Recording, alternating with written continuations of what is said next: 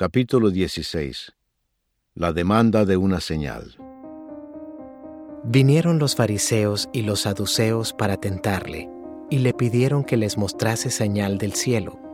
Mas él respondiendo, les dijo, Cuando anochece decís, buen tiempo, porque el cielo tiene arreboles, y por la mañana, hoy habrá tempestad, porque tiene arreboles el cielo nublado.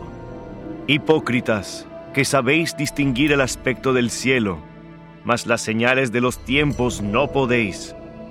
La generación mala y adúltera demanda señal, pero señal no le será dada sino la señal del profeta Jonás. Y dejándolos, se fue. La levadura de los fariseos Llegando sus discípulos al otro lado, se habían olvidado de traer pan, y Jesús les dijo, Mirad, guardaos de la levadura de los fariseos y de los saduceos. Ellos pensaban dentro de sí, diciendo, Esto dice porque no trajimos pan.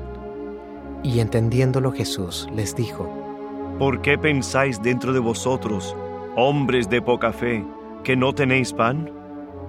¿No entendéis aún, ni os acordáis de los cinco panes entre cinco mil hombres, y cuántas cestas recogisteis? ¿Ni de los siete panes entre cuatro mil, y cuántas canastas recogisteis? ¿Cómo es que no entendéis que no fue por el pan que os dije que os guardaseis de la levadura de los fariseos y de los saduceos? Entonces entendieron que no les había dicho que se guardasen de la levadura del pan, sino de la doctrina de los fariseos y de los saduceos.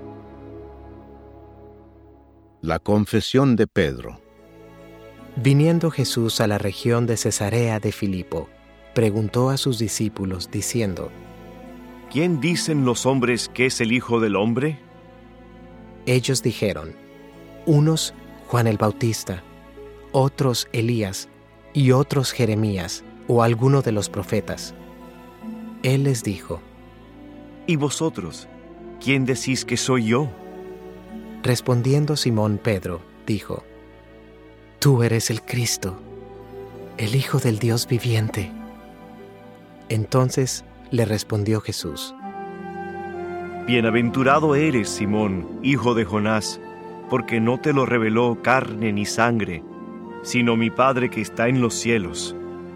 Y yo también te digo que tú eres Pedro, y sobre esta roca edificaré mi iglesia, y las puertas del Hades no prevalecerán contra ella.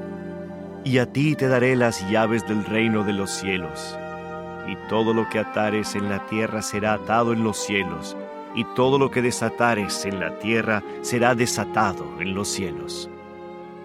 Entonces mandó a sus discípulos que a nadie dijesen que Él era Jesús el Cristo.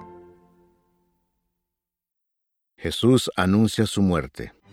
Desde entonces comenzó Jesús a declarar a sus discípulos que le era necesario ir a Jerusalén y padecer mucho de los ancianos, de los principales sacerdotes y de los escribas, y ser muerto, y resucitar al tercer día.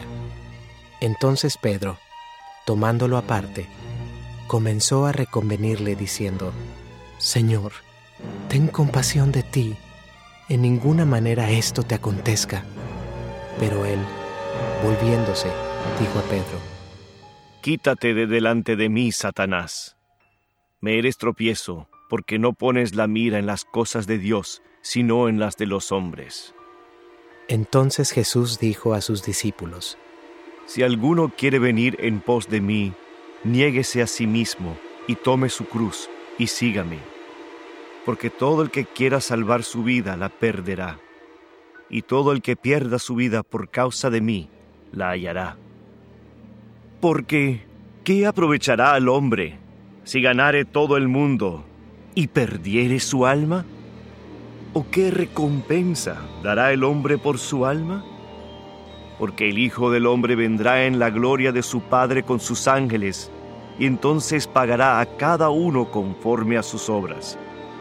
De cierto os digo que hay algunos de los que están aquí que no gustarán la muerte hasta que hayan visto al Hijo del Hombre viniendo en su reino.